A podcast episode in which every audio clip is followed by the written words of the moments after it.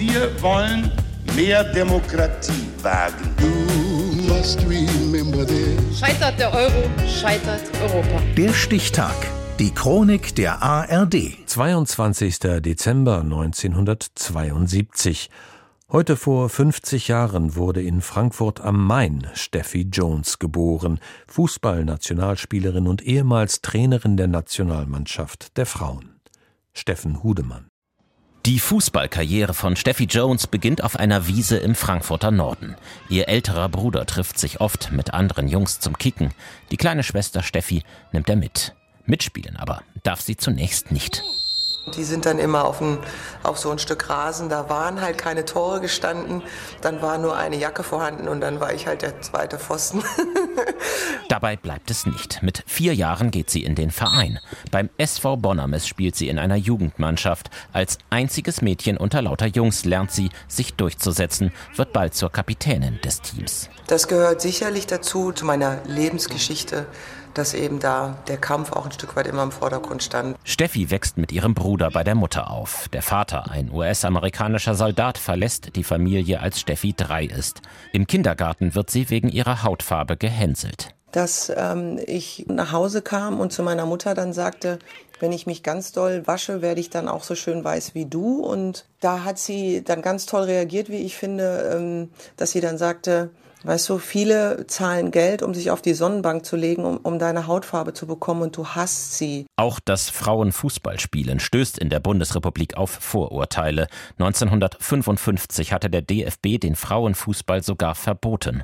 In der Begründung heißt es, im Kampf um den Ball verschwindet die weibliche Anmut, Körper und Seele erleiden unweigerlich Schaden, und das zur Schaustellen des Körpers verletzt Schicklichkeit und Anstand. Erst 1970 wird das Verbot aufgehoben. 1989 wird das erste Länderspiel im Fernsehen übertragen. Bis die Fußballerinnen ernst genommen werden, ist es noch ein weiter Weg. In diesen gesellschaftlichen Wandel hinein fällt die Karriere von Steffi Jones. Sie hat es Anfang der 90er in die Bundesliga geschafft, macht 1993 ihr erstes von insgesamt 111 Länderspielen. In den folgenden Jahren wird sie dreimal Europameisterin, holt zwei olympische Bronzemedaillen und wird 2003 Weltmeisterin. Wieder Künzer, ja! Deutschland ist Weltmeister! 2007 beendet Steffi Jones ihre Karriere und wird vom DFB mit der Organisation der Frauenfußball-WM 2011 betraut. Die Weltmeisterschaft in Deutschland wird ein Erfolg. ARD und ZDF übertragen alle 32 Spiele. Beim Eröffnungsspiel schalten mehr als 15 Millionen Menschen ein. Frauenfußball ist endlich angekommen in Deutschland. Nach der erfolgreichen WM wird Steffi Jones erst Direktorin beim DFB, dann Bundestrainerin der Frauennationalelf. Deutschland verliert mit 1 zu 2. Die deutsche Mannschaft scheidet aus. Der große Traum der Titelverteidigung ist vorbei und das schon sensationell im Viertelfinale. Nach zwei Jahren wird Jones mangels Erfolg entlassen. Sie zieht sich aus dem Fußballgeschäft zurück, arbeitet heute in der Organisationsentwicklung einer IT-Firma. Viele können sich Steffi Jones als DFB-Präsidentin vorstellen.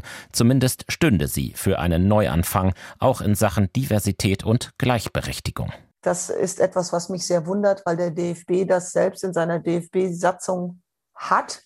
Das hat er dort stehen und lebt es aber nicht. Es ist wirklich etwas beschämend. Heute wird die ehemalige Nationalspielerin, Trainerin, Funktionärin und Pionierin des deutschen Frauenfußballs 50.